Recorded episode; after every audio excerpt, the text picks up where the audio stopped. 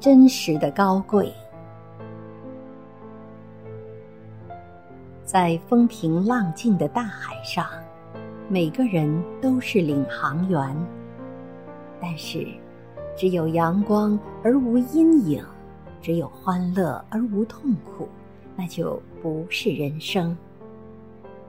以最幸福的人的生活为例，它是一团纠缠在一起的麻线，丧母之痛和幸福祝愿彼此相接。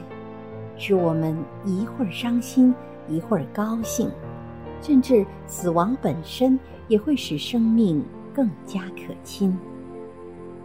在人生的清醒时刻，在哀痛和伤心的阴影之下，人们和真实的自我最为接近。在人生或者职业的各种事物中，性格的作用比智力大得多。头脑的作用不如心情，天资不如由判断力所节制着的自制、耐心和规律。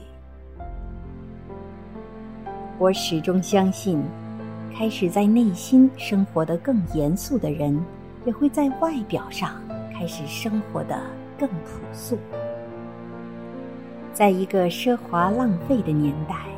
我希望能向世界表明，人类真正需要的东西是非常之微少的。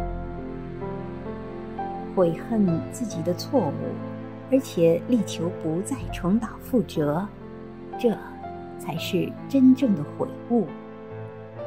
优于别人并不高贵，真正的高贵应该是优于过去的自己。